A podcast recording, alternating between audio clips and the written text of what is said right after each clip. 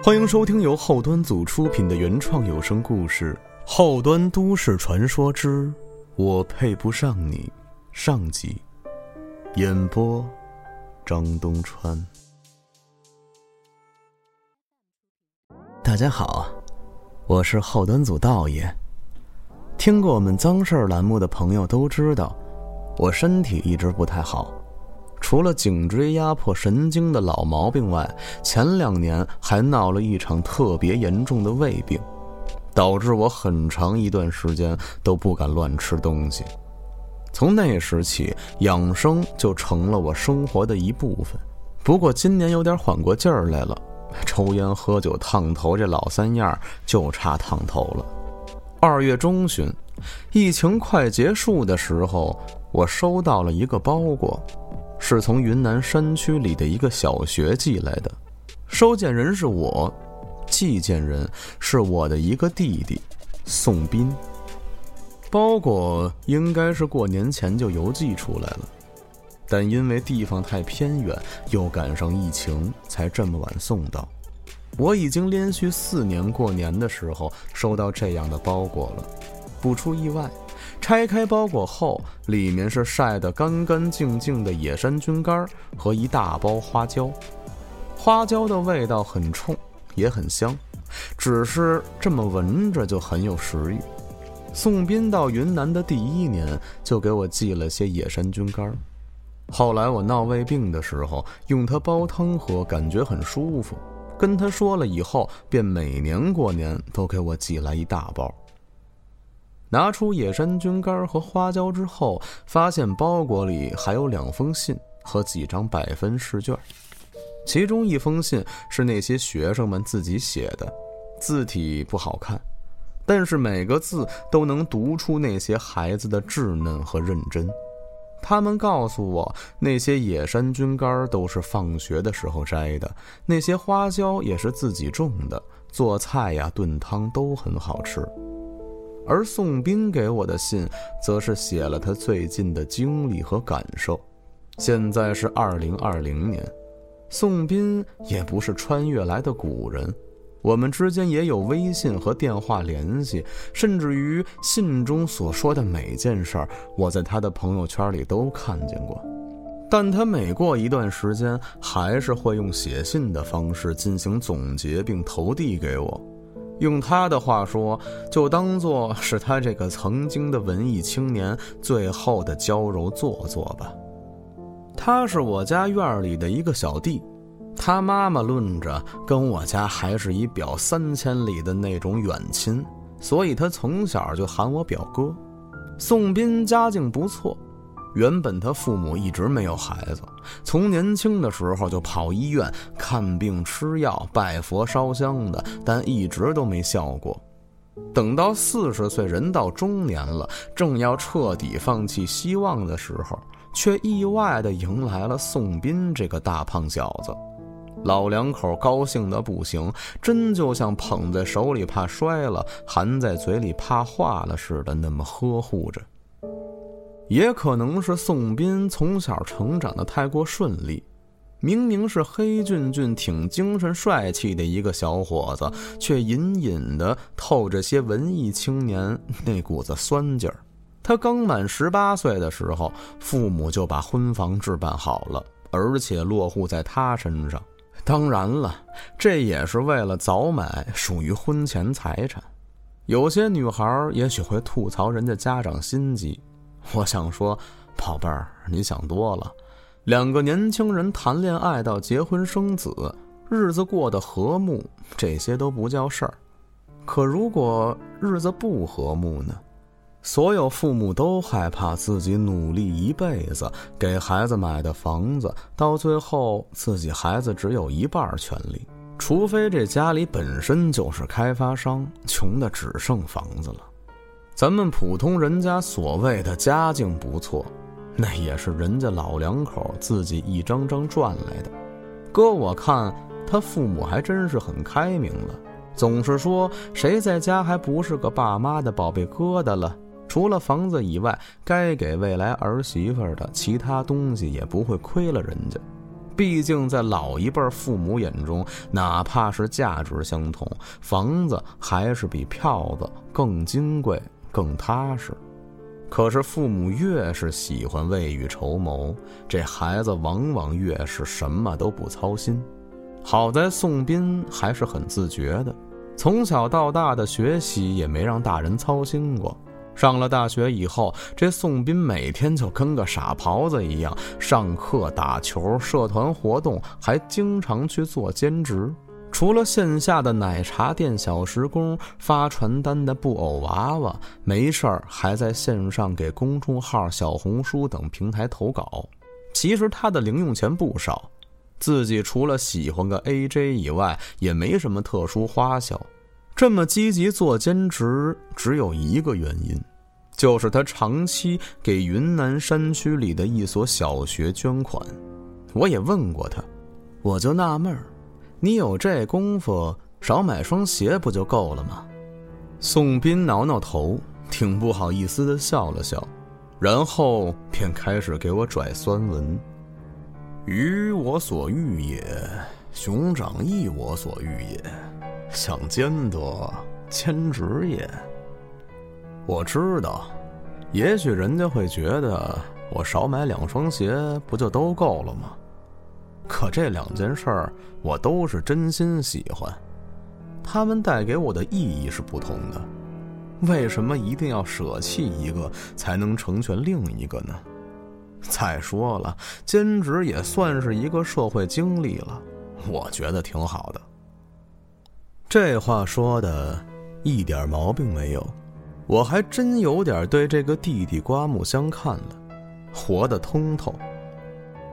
很多年轻人觉得这种零散的服务类兼职丢人，宋斌年纪轻轻就能有这个平常心，真挺不容易的。在宋斌大二的时候，可算不负众望的恋爱了。他私下里跟我说过。说这个女孩特别好，他暗恋人家好久了。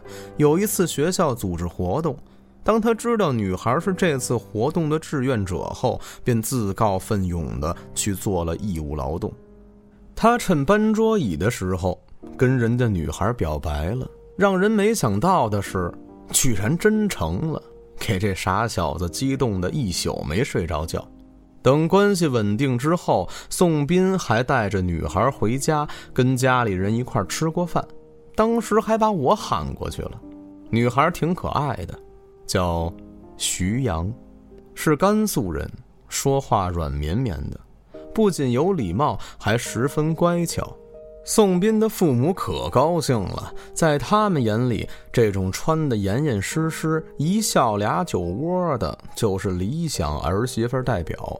你要是领回来一个脚踩恨天高、腰缠齐屁小短裙的，这老两口能血压瞬间升高给你看。当然了，这绝对是偏见，可他们五零后的审美观，您还真别去抬杠去。有那时间，都不如让自己女朋友换身衣服，反正又不是跟他们天天见面。幸好徐阳恰好符合他们的审美点。吃完饭后，徐阳抢先去厨房帮忙。我发现宋斌有些担心的看着他忙碌的背影，我拍了这小子后脑勺一下：“怎么着，还没结婚呢，就开始心疼小女朋友了？你也跟着去帮忙不就得了吗？当什么忘妻时啊？”宋斌摇头，小声跟我说：“表哥，你不知道。”来之前，他嘱咐好我了，说让我什么都不许做，都是他干活。呵，这小丫头还挺会来事儿啊。其实咱们大家都一样，谁不希望给自己未来另一半的父母留下个好印象呢？宋斌悄悄地跟我解释，一脸忧愁的表情。我总觉得，他跟我在一块儿有点自卑。什么都迁就我也就算了，还总胡思乱想。您说有什么好自卑的呀？是我追的他，又不是他追的我。您今儿来的晚，没看见他带的那些个礼物。本来我意思是什么都别买，要是实在觉得空手登门不习惯，我在楼下买点水果让他拎上来就得了。可是我今天去接他的时候，他买的烟啊、酒啊、保健品什么的加一块儿，我估计得顶他小两个月的生活费了。说实话，第一次来我家就搞这么大阵仗，真没必要。后来我说把这钱给他吧，他还不要。你说他什么情况？我又不是不知道。他家里还有两个兄弟，要不是村里头给联系的助学贷款。他可能连学费都交不起，也就来不了北京了。而且他家就刚入学的时候给了他两个月的生活费，之后的日常开销都是他拼命打工，还有奖学金什么的。您说他花这么多钱是不是多余呀？宋斌说完以后，我还真不知道怎么劝了。我能理解徐阳的做法，有时候就是这样。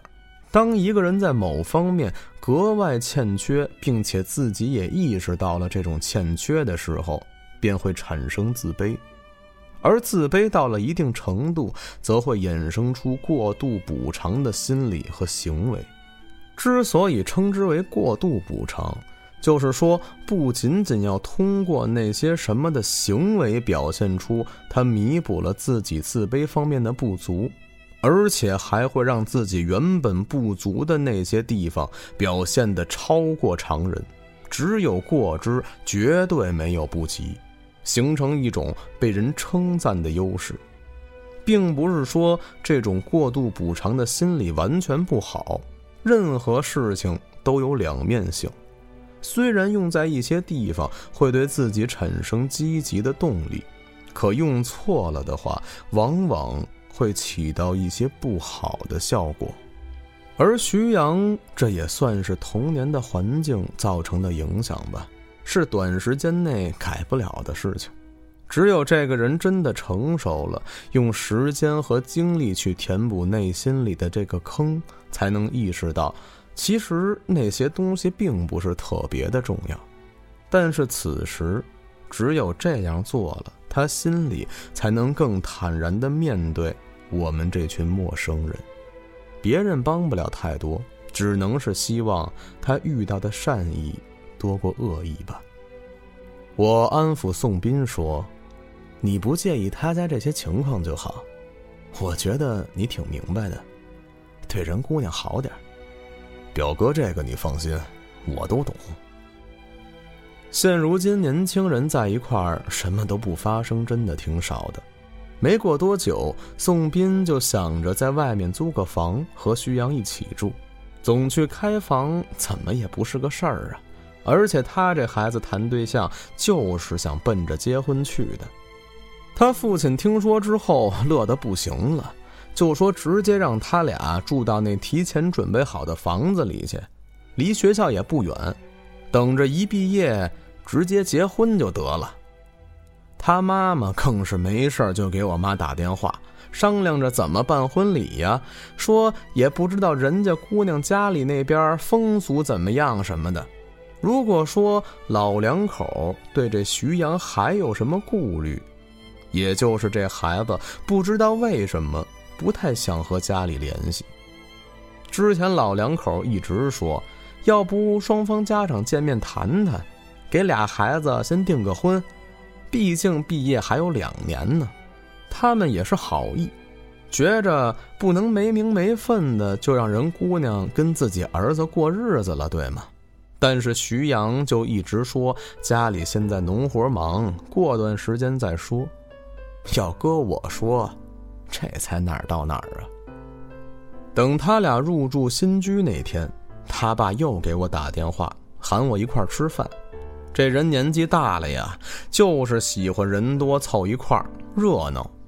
正好我心里还惦记着宋斌他爸那两瓶上好的黄酒呢。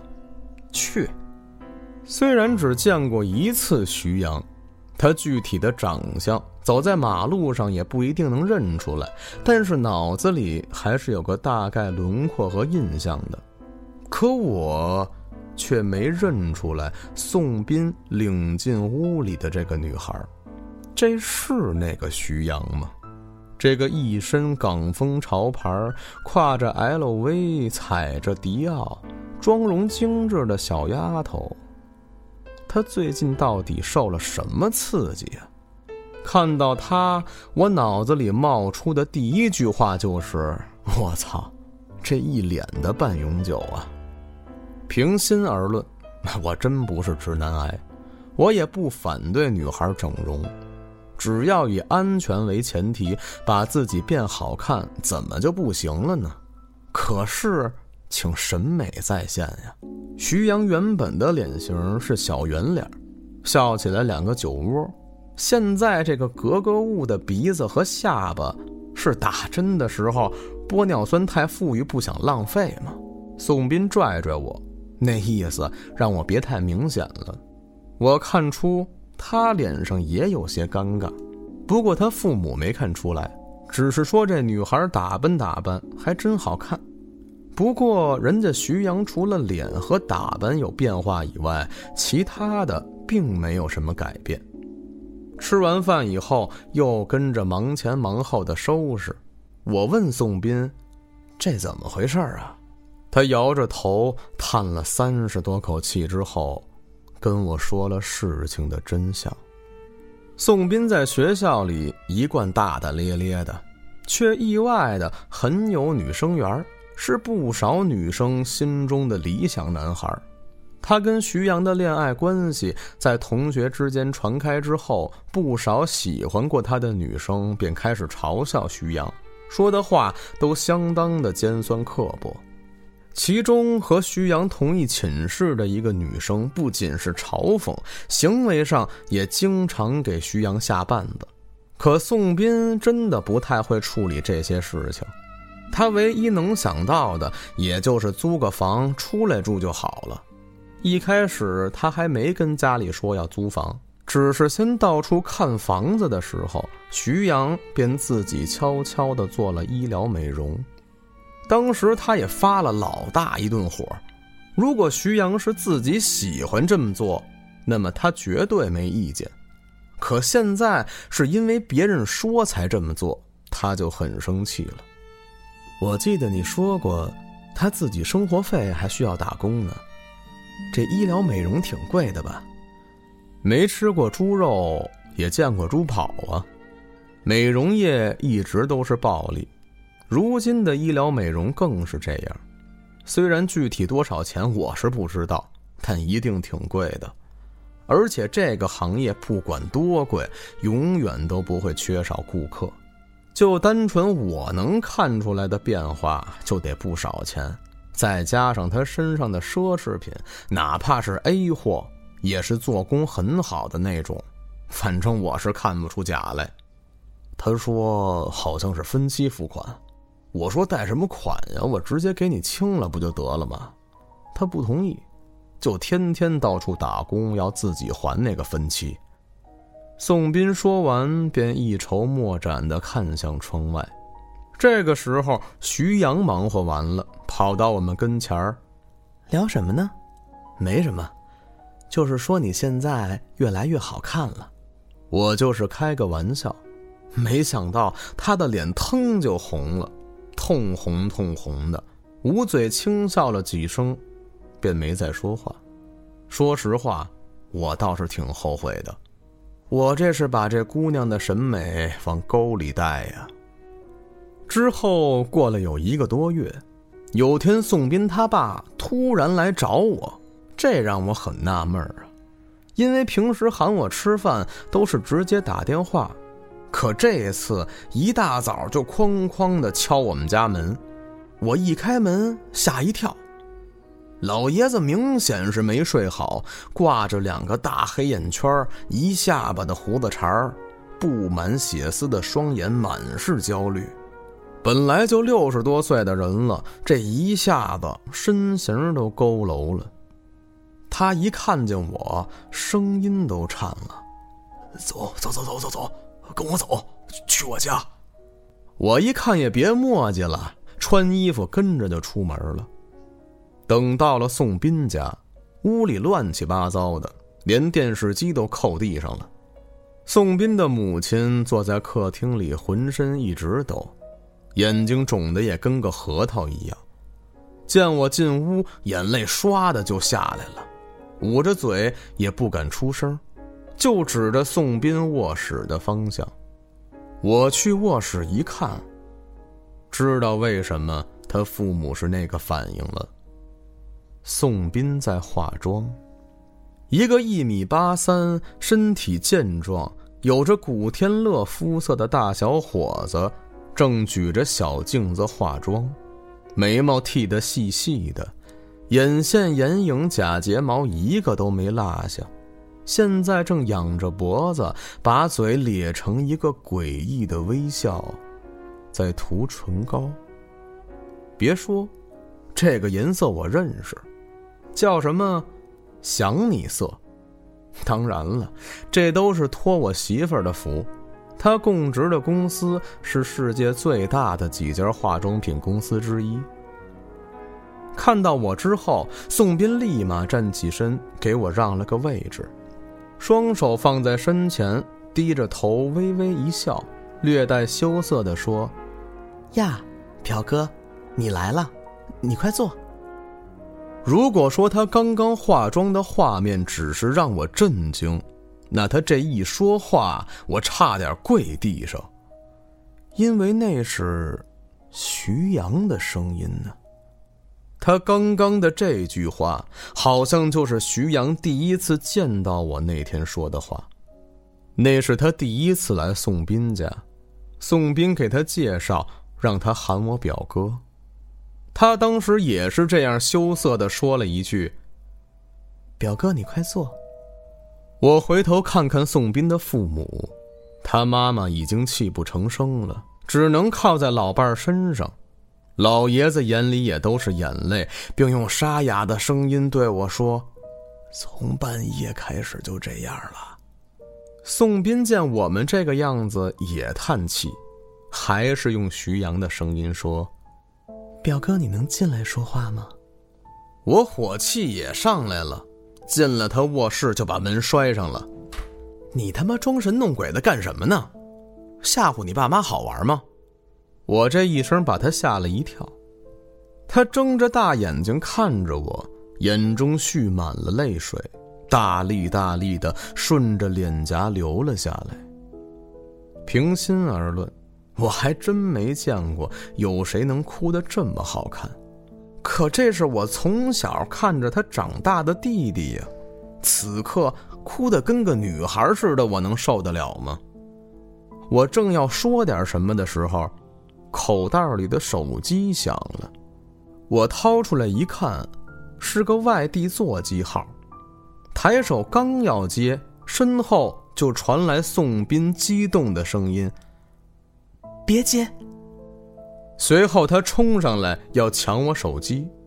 这时，我看到他的动作也已经是扭扭捏捏的女生化了。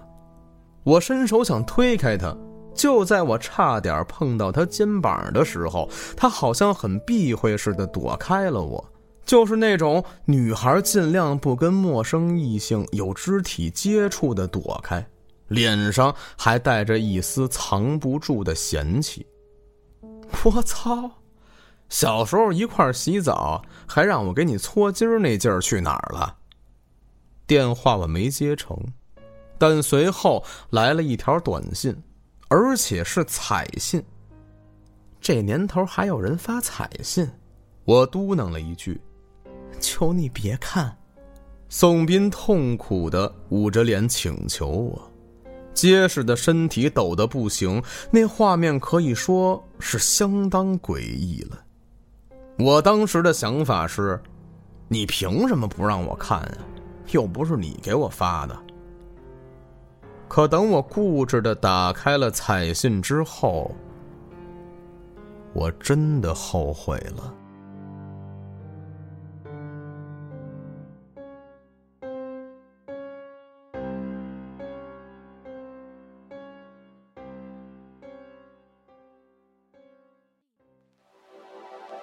您刚才收听到的是由后端组出品的原创有声故事后端都市传说之我配不上你上集。